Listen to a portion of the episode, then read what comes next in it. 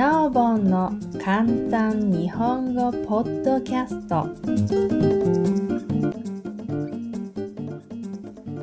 ハングリーであれ愚か者であれ。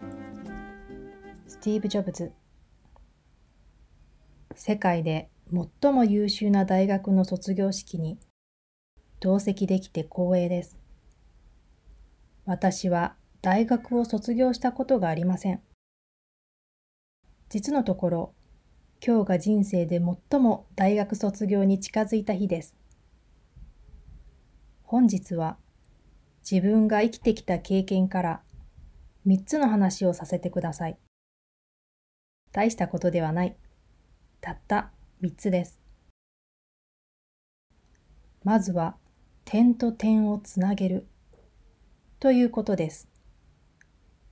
私はリード大学をたった半年で退学したのですが、本当に学校を去るまでの1年半は、大学に居座り続けたのです。